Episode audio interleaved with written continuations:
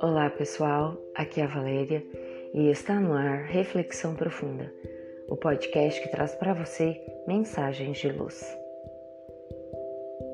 Jardim da Vida A vida humana pode ser comparada a uma rosa no jardim.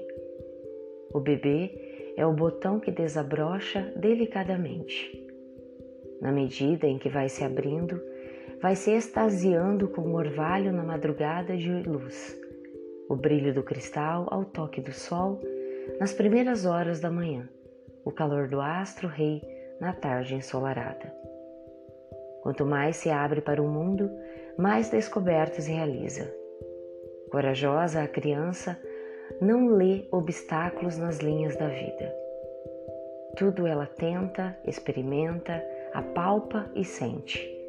Confiante, estende os braços a que lhe oferece o colo perseverante, insiste nas tentativas, sem se permitir considerar derrotada pela latinha que não abre, o brinquedo que não roda, o boneco que teima em não ficar de pé.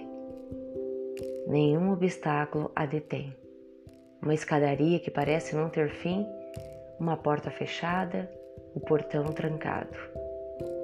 Estranhamente, a proporção que cresce parece se esquecer desse seu lado brilhante. Nos primeiros anos escolares, pode se mostrar fechada às novidades e até apresentar baixa rentabilidade escolar. Mais tarde, já madura, exatamente como o botão totalmente aberto, os bloqueios se fazem maiores. Os percalços são considerados intransponíveis. Enquanto envelhece gradativamente, mais entraves se coloca. Minha memória não é boa, esqueço tudo, estou ficando velha.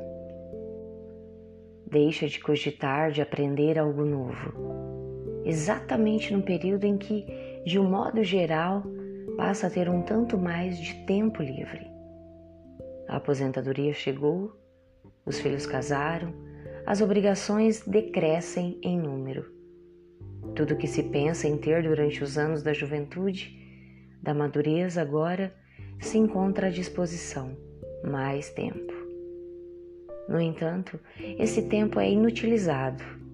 E se há algo que realmente faz a pessoa envelhecer, é a ociosidade, o não fazer nada. Enquanto a rosa no jardim vai perdendo o viço, murchando e despetalando, o homem se permite também fenecer. Mas tudo pode ser diferente. Nunca é tarde para aprender. Envelhecimento nada tem a ver com perda de memória, a não ser que a pessoa seja portadora de alguma enfermidade que prejudique as funções mentais, as intelectuais. Absorver sabedoria dos livros, aprender a tocar um instrumento, exercitar-se numa nova língua. Tudo aquilo que não se teve tempo ou possibilidade de fazer antes, eis uma chance maravilhosa. Oscar Niemeyer, conhecido arquiteto brasileiro, aos 90 anos afirmou: Não vejo problema algum com a minha idade. Nasci em 1907 Desde cedo dediquei-me a ver a poesia que vibra nas curvas das imagens e não apenas nas linhas retas e tensas. Prossegui com afinco e dedicação em busca de meu crescimento e posso afirmar que sou uma pessoa feliz. Ajudei as pessoas o quanto pude e aprendi a contemplar a natureza, de modo que todas essas coisas somadas e muitas outras mais me trazem a convicção da serenidade. E conhecido locutor da televisão afirmou, nos seus 70 anos de idade, tem um projeto a realizar antes de morrer. Deverá levar 14 anos para sua concretização. Nele utilizarei minha voz, que hoje se encontra mais encorpada, mais sonora do que jamais o foi. Espero que o bom Pai não me leve antes Desejo concluir esse projeto antes de partir. Isto é velhice abençoada.